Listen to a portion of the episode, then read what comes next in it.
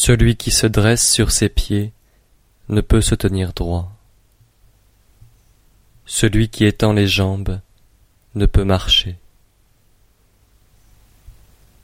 Celui qui tient à ses vues n'est point éclairé.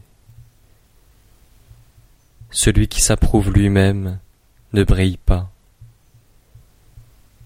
Celui qui se vante n'a point de mérite. Celui qui se glorifie ne subsiste pas longtemps. Si l'on juge cette conduite selon le Tao, on la compare à un reste d'aliment ou à un goitre hideux qui inspire aux hommes un constant dégoût. C'est pourquoi celui qui possède le Tao ne s'attache pas à cela.